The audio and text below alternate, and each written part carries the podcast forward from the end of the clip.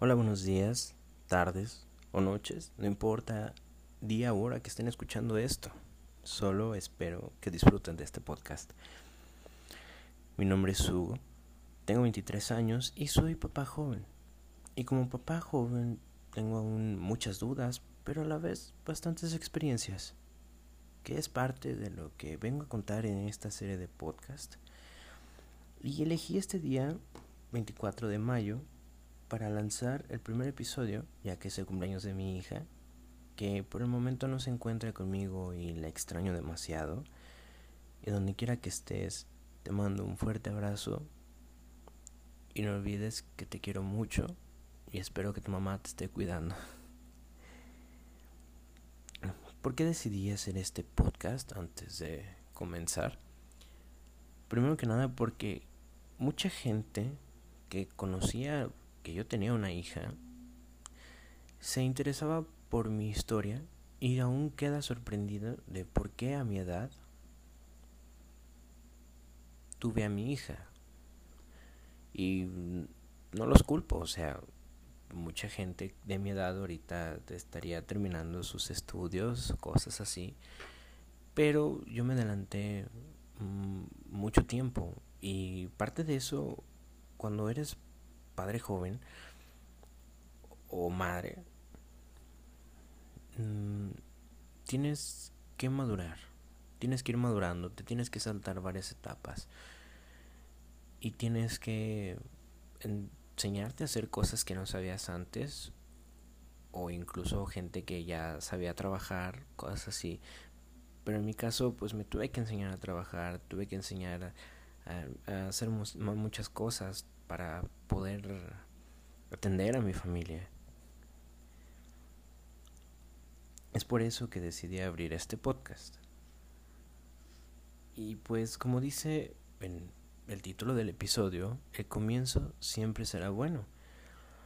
Y la cosa más común, más normal y, más obvia al iniciar una relación es que todo empieza bien tu novia o novio se empieza a arreglar mejor, a tener un mejor aspecto y a cuidarse. Sus modales son mejores, su forma de tratarte, te sientes querido o querida y no se culpa. Tienes que estar y quedar bien, tanto la otra persona como tú. Y no puedes cuestionarte cómo es en realidad esa persona o no puedes mostrar cómo eres tú en realidad.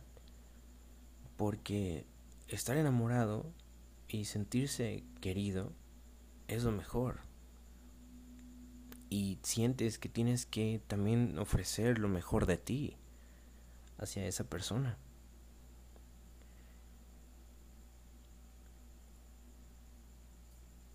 A todos nos ha pasado esto. Pero cuando la otra persona, porque puede pasar, y lo hablo por experiencia propia, tiene alguna mala intención, pero tú ya estás completamente ciego para verlo o no hay algún tipo de maldad, pero repito, hablo en base a, mi experiencia. Puede haber varios factores, mm, pero el que a mí me ocurrió fue por influencia de sus padres en nuestra relación. Y les explico por qué. Yo vengo de una familia clase media alta, se lo prefieres llamar así.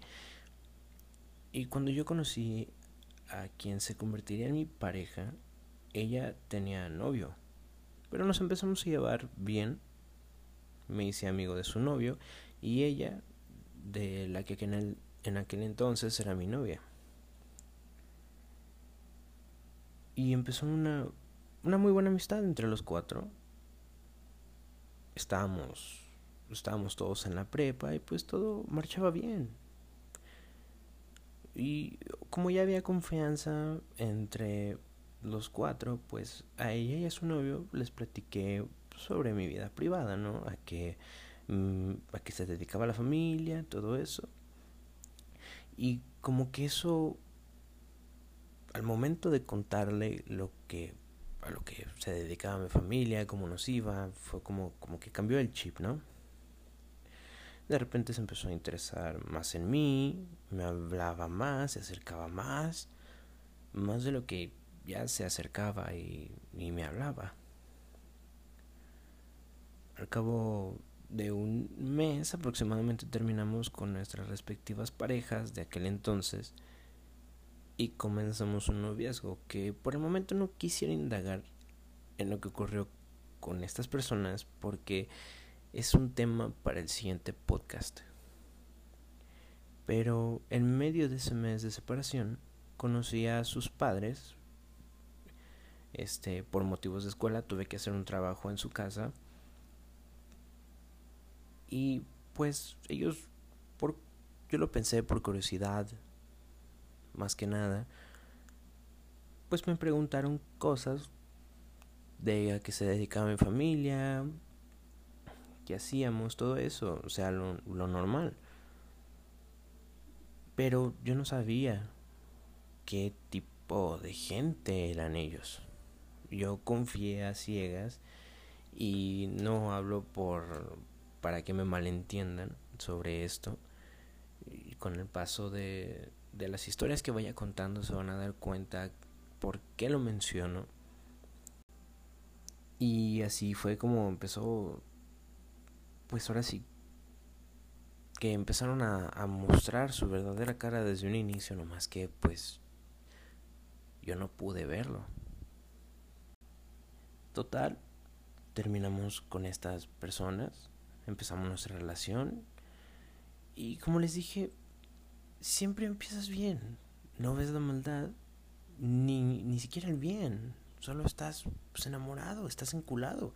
Y, y pasó nuestro primer mes y, y ahora sí que empezó lo que para un hombre sería pues la gloria, porque pues no pensamos más que con la otra cabeza. Y las cosas fueron fluyendo a tal punto que en dos meses ella y yo decidimos pues tomar la decisión de escaparnos de la ciudad. Que dirían ustedes, qué loco, qué, qué onda, ¿no? ¿Qué pedo? Pero pues es la verdad, me escapé de la ciudad, yo tenía 17 años, duré una semana, obviamente no mucho, porque pues teníamos a nuestros padres preocupados y obvio nos tuvimos que regresar, porque como les comento, éramos todavía muy jóvenes en un mundo que ya ya de por sí es, es muy difícil subsistir. Un mes después, este, la acompañó a hacerse análisis de sangre y ya resultaba que estaba embarazada. Pero es muy lindo. Es muy lindo cuando las relaciones comienzan, cuando te empieza a gustar esa persona y, y hasta imaginas cosas tan absurdas. Pero, pero te imaginas que las haces a un lado de esa persona y te sientes bien. Pero pero no se dejen llevar por por sus sentimientos, por el deseo, incluso sea por sexo, no se dejen llevar por eso, porque como desde un principio te vengo contando, es muy fácil, es muy fácil que las emociones te cieguen y que veas a esa mujer como la única mujer en tu vida o ese hombre. Pero y a veces necesitas de vez en cuando checar si a tu alrededor no pasa algo fuera de lo común, si ella no está haciendo otro tipo de cosas y sobre todo que no te afecten a ti. Pero mucha gente, y esto es un énfasis, Mucha gente dice que es un error lo que yo hice de ser padre joven, pero siento que el error no fue tener una hija.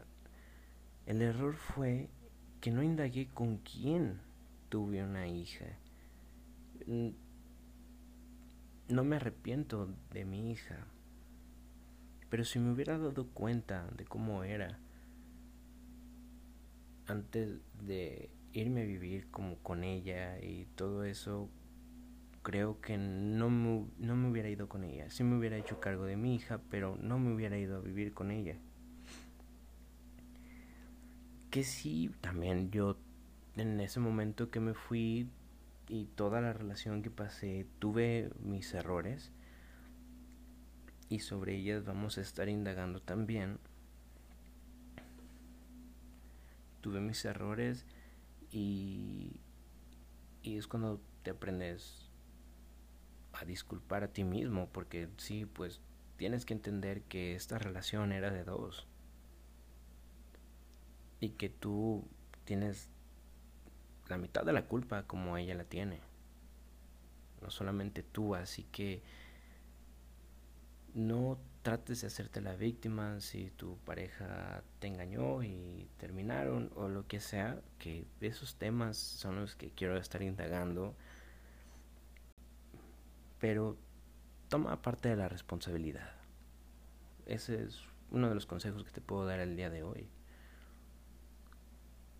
Obviamente, por toda esta situación, tuve que dejar muchas cosas, dejé la escuela, los amigos, las fiestas, convivios, etcétera, infinidad de cosas, por dedicarme a mi familia, por dedicarme a madurar y a, obviamente, que saltar forzosamente demasiadas etapas. Y querías decirles que me da mucha tristeza, porque una vez que te conviertes en padre joven, ves a jóvenes que incluso son más jóvenes que uno, y van a ser padres o ya lo son. Y ves que no les dan muchas oportunidades en, en trabajo, tanto en trabajo e incluso hasta los padres. Ganan muy poco y toda la gente que sabe lo que es tener un hijo y los gastos que conlleva, y más cuando son bebés, estos jóvenes pues se juntan los gastos de, del bebé, pañales, leche y perdieron en un rato lo de el dinero que gastaron en una, que ganaron en una semana. Y eso obvio a las pocas oportunidades que hay hoy en día. Para mi suerte, no me fue ni tan bien ni tan mal. Fui en una línea Mm, intermedia, si así se podría decir, empecé a vivir solo con mi ex en una casa que nos prestó una tía de ella. Y yo ganaba 800 pesos a la semana. Que no es mucho, pero cuando faltaba algo mis padres me llegaron a ayudar algunas veces. Y que realmente me daba demasiada pena. Y trataba de pedirles lo menos posible porque yo tenía que serme responsable de, de mis actos, no ellos. Así que pasé de ser un joven que vivía bien en un buen lugar, que tenía muy buenas posibilidades, a ser una persona que no le iba tan bien económicamente. Y fue en un abrir y cerrar de ojos. Todo pasa de un chingadazo. Pierdes amigos en un chasquido puedes perder todo y a veces ni te das cuenta. Te duermes hoy, al día de mañana ya perdiste todo lo que tú tenías. Perdiste amigos. A la vez te das cuenta a la gente que de verdad está contigo y la gente que no. Y la gente que, que no merece la pena estar en tu vida. Porque yo era un joven que quería ser músico por profesión y dejar todo esto por luchar por mi familia. Fue algo de cierta manera muy difícil porque yo tenía otras aspiraciones antes de, tener una familia. Y este cambio me abrió los ojos muy cabrón. Y me llenó de una riqueza mental y espiritual muy grande, porque empiezas a ver una perspectiva muy diferente de lo que tú estás o lo que tú pasaste. Porque es como les comento, o sea, tú vives bien, tú puedes comprar lo que tú quieras y de la noche a la mañana todo cae, pero si eres una persona que no se cansa de seguir luchando, puedes abrirte demasiadas cosas, puedes ver aún más cosas que hay aquí, que hay allá.